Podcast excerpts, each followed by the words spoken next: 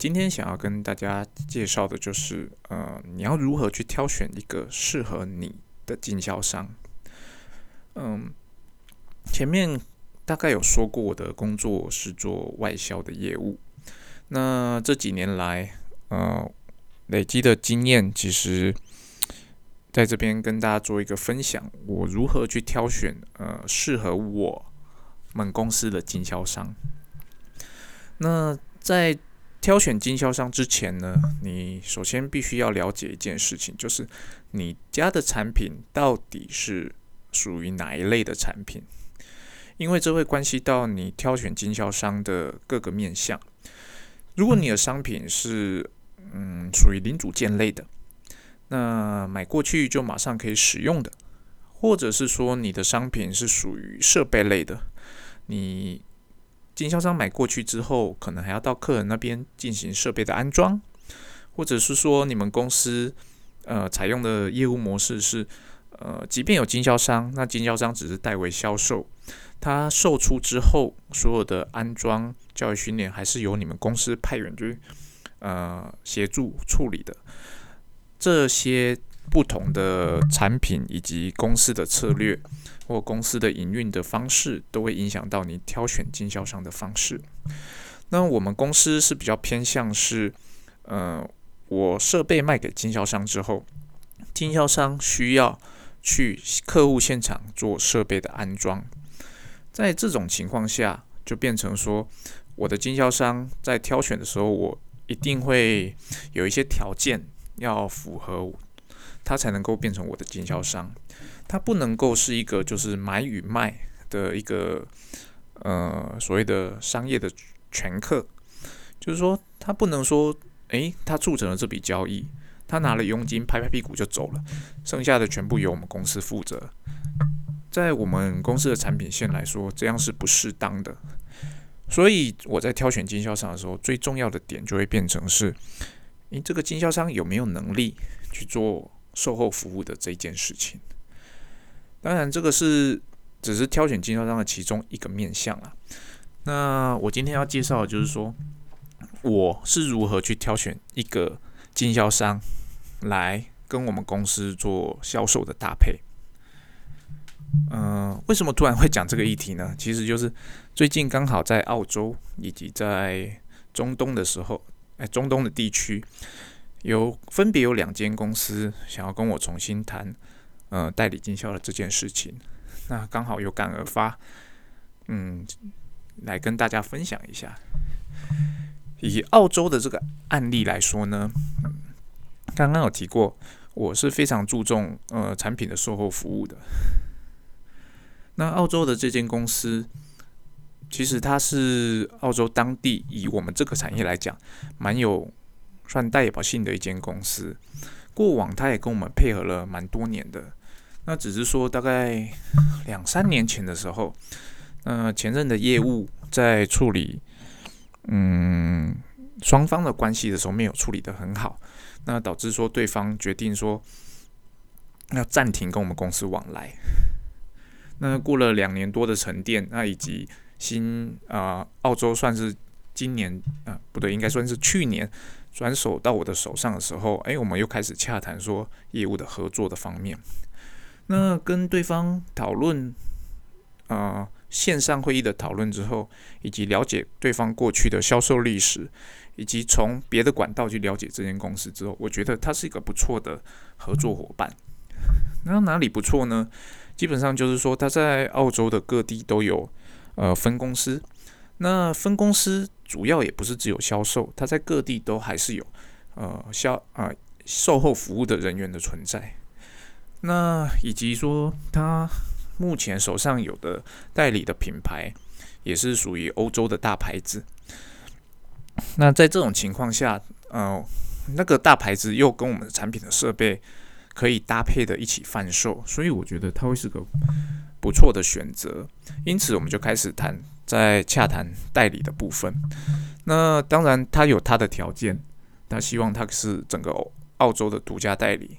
那我也有我的条件，因为我们我认为澳洲以他一间独家代理是没有办法是整个吃下来的。但是我可以有条件的试出某些产品啊，给他尝试做独家代理。那 看看过一两年之后有没有办法说，诶，你把这些产品先做起来，我们再来谈他最想要的那个产品线的独家代理。那这样一来一回，就是会讨论到很多的东西。那截至目前为止呢，双方还没有办法谈出一个共识，因为毕竟我们这边有我们想要的条件，他有想他想要的条件，他会认为有独家代理，他才能够专心的去推展，哦，好好的去贩售推广我们的品牌。但是对我而言，我如果把独家代理给了这间公司，代表着我澳洲其他的目前合作的伙伴。手上的销售额可能最差状况就是会全部不见，那我们就要去思考说，这个情况是不是身为一个业务可以承担的后果，以及说就是呃，当然有可能是说这间公司拿到独家代理之后，它可以做得非常的好，在一两年之内就把呃其他公司的损失全部给吃下来，但也有可能就是诶三四年后他才可能去。把这一段损失给吃下来，甚至有可能完全没办法去 cover 掉这个 lost。这些东西就是在我们在做初期判断的时候，我们要去想说 yes 或 no 要去考量的事情。那这个没有一定的答案，那只能看你们公司当时的状况来做决定。以我而言呢，我当下是拒绝的，我说不行。你想，我认为你们是一间好公司。但是我给你独家代理的代价太大了，它不是我愿意能承担的代价。虽然我了解跟你合作，也许在未来一两年可以真的很有效的把我的品牌给打出去，把我的品牌的价值给提高。但是要是没有呢？我等于白白损失了两三年的时间，也损失了这段时间其他经销商可能带给我的业绩。如果我是一间公司的老板，嗯，我可能会赌博赌一下，只是很可惜，我只是一个公司聘雇的业务，所以对我来讲，最重要的还是说这个风险是不是我能承担的。所以这是我在澳洲在谈判的时候会考虑的情况。那另外一个就是中东的部分，中东，呃，有一个人写信给我。我们姑且称他为 A 先生。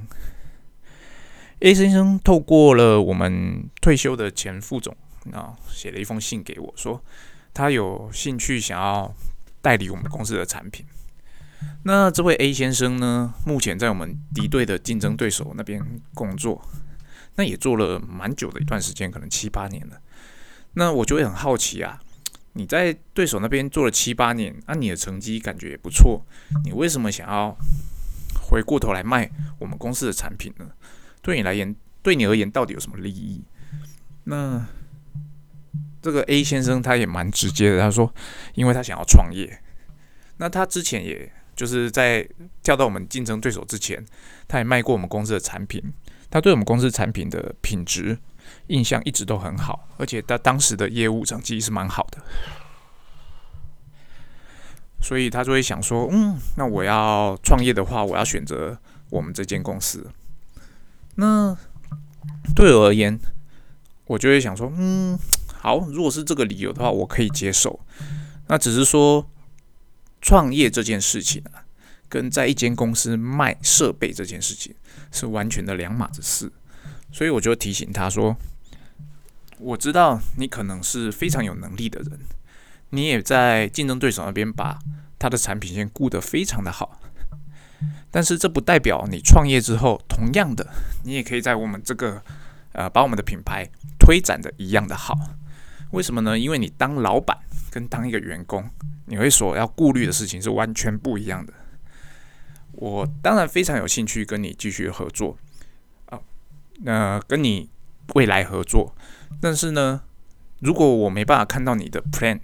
比如说，你到底针对销售我们公司的产品有怎么样的大略的计划？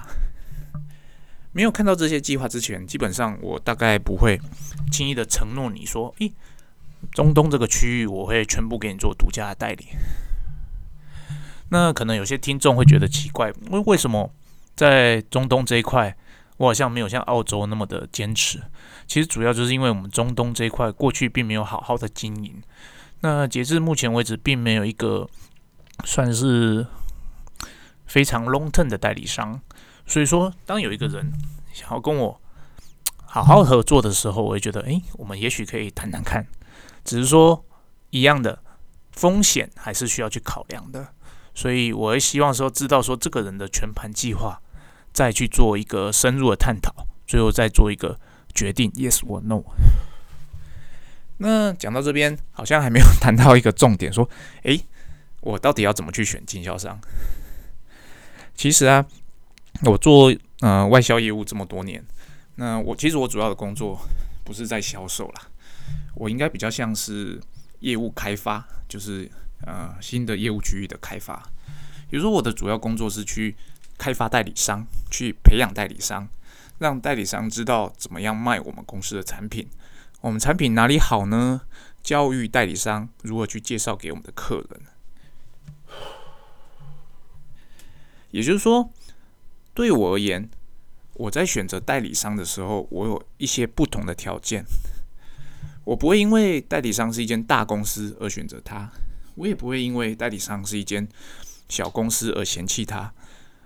以我们公司的产品线而言，因为它不是买了可以马上贩售的东西，所以我看中的除了我一开始提到的客服之外，我还会看中一个点，就是呃有没有用心。那所谓的有没有用心，就是说这个代理商到底是不是真心想要推广我们公司的产品？那。因此，我在选择新的代理商的时候，我看中的点其实比较像是意愿，以及公司的规模，以及呃他们过往的呃时机。他过往的时机指的是说他过往做的生意是什么，那做的怎么样？那所谓的规模呢？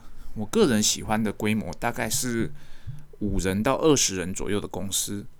那相我相信，在蛮多的听众，如果你们是做外销的，你们选择的公司不一定会是这个规模。但以我而言，我的经验上，我认为五人到二十人的公司，他们如果想要代理我们公司的产品，他们表示他们一定有，呃，怎么讲？有评估过，他想要跨入这个新领域。而且五人到二十人的公司，基本上。通常是属于成长型的公司，他们想要就是因为想要成长才会来联系你哦。他们可能已经接下过其他的呃国际的欧美的大品牌，那也可能研究过诶中东啊，不好意思不是中东，中国或土耳其比较低价的品牌，那最后才找到呃我们公司这个品牌。那在这种情况下，我就会觉得，诶，既然你是非常有意愿的。那对于这个规模的公司呢，我就会觉得我可以尝试看看。那我的第一步就会是先飞过去哦。如果没有武汉肺炎的话，我一定是先飞过去，好好的面对面谈谈看，说你到底想要怎么做，然后顺便看一下他们公司的呃，可能公司啊、工厂啊、人员的状况，去判断说这间公司到底是不是如同 email 或电话中讲的那么的美好。我是蛮相信眼见为凭的，而且人与人在面对面相处的时候，很多事情是藏不住的。你可以借由你跟他直接的互动，去了解到这个人他到底是真心想要呃往前冲，还是只是想要拿你这个品牌来贩售，来扩充他的产品线，那个感觉是完全不一样的。所以我在选择呃经销商的时候。啊，第一个我会考虑的是公司的规模，第二个是他的意愿，哦，意愿很重要。他真的有意愿要做的时候，那他一定不会拒绝我的拜访啊，他也不会拒绝我的邀约。下一步我就是邀请他来参观我们的工厂，不论多远，你就飞一趟台湾吧，来看看我们公司到底是怎么样的一间公司，来看看我这个人。到底是怎么样的一个人？我怎么对待我的同事？怎么样介绍我的产品？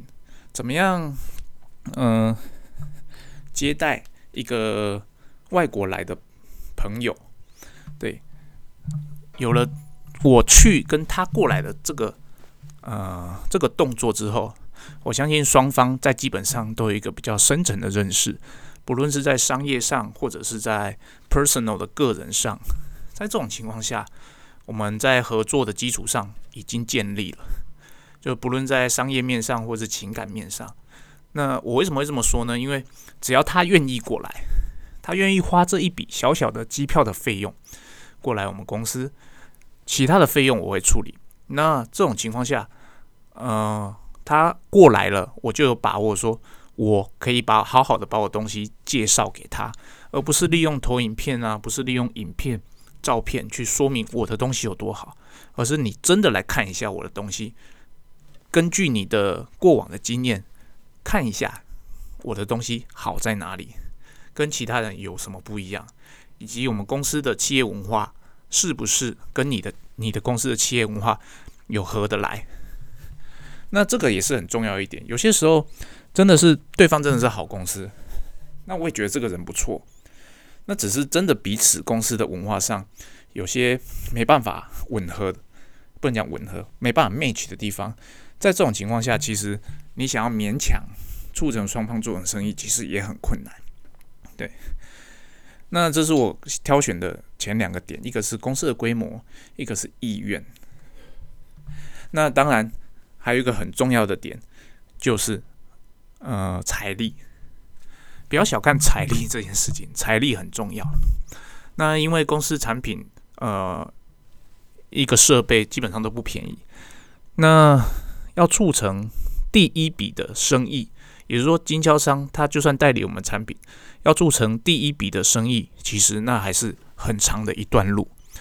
因为大部分的客人啊，他一定都会想要知道说，诶，你这个新品牌进来我这个国家之后，你到底跟既有的品牌有什么差别？那你光是透过文字的叙述，透过人的讲述啊，你很难把你的品牌的产呃真正的优点。展露出来，除非你真的是遇到一个非常厉害的呃业务，对他可以透过呃他个人的特质，他可以透过他对你产品的了解，转化成呃一个呃对 N user 能够理解的一个语言，那这是另另当别论。但是说实在话了，在我做业务这么多年来，真的拥有业务 sense 的人真的不多，真的不多。那业务 sense 是什么？以后可以再可能在另外一集再另外说明，这边就不提了。所以说要做到这件事情啊，刚刚提到那些，诶，财力是很重要的。为什么呢？因为通常我们这边会期望经销商那边有能力放一台展示机在他们自己的公司。那为什么需要展示机呢？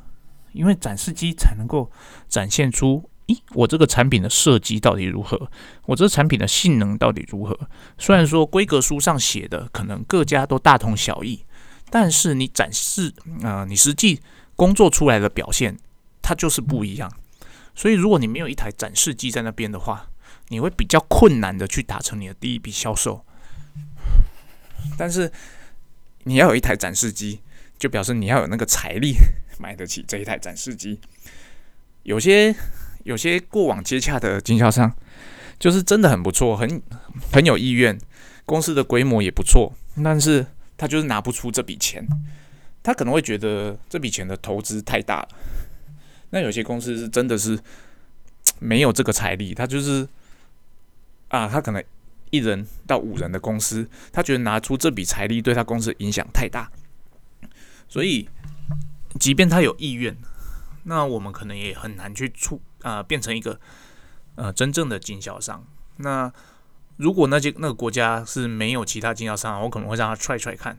但是我的经验上，这种踹踹看成功的几率蛮低的哈，因为 N user 都是眼睛很眼睛很聪明的，他们都是雪亮的，他想要看过东西才买。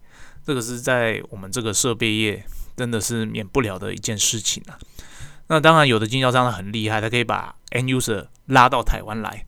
那拉到台湾来，基本上能促成案子的机会，就从嗯，可能五十五十拉到非常高，啊，六十啊，可能七十以上，那是另外另外一种啊商业的方式啦。所以说财力是很重要的。那基本上你具备了呃中大概中小规模的企业的尺寸，然后你具备有想要做的意愿，以及你有财力哦。那原则上，我就会认为，诶，我们是有机会好好的合作的。那当然，具备这些之后，并不代表这个合作案就一定会成功。可能你具备了这三个条件，那我们双方可能 run 了一年、两年之后，还是有可能一台设备都卖不出去。那有些时候啊，不是经销商的问题，有些时候刚单纯的就是那个市场啊。并不适合我们目前的设备去进进去，因为我们公司主主走比较中高阶产品。那同样性能的产品，其实还有很多的低阶产品。那个市场如果还没有嗯成长到需要中高阶的设备的时候，你优先的打进去，你就会打得非常的辛苦。那这就是嗯啊，这题外话了。有时候。这边跟大家分享，就是说，在选经销商的时候啊，我看中的就是一公司的规模，二他的意愿，三以及他的财力。对，当然这是以我们公司的产品线去做一个考量了。如果你的公司的产品线是完全不一样的东西，比方说你是直接卖给终端使用者的，比也就是所谓的 B to C，你在找的时候啊，就不会是用。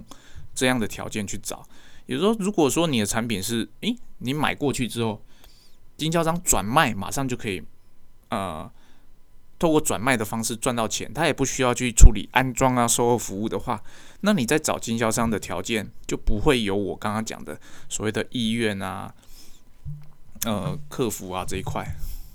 你但你找的可能就是说他有通路的，那有通路的通常可能就是。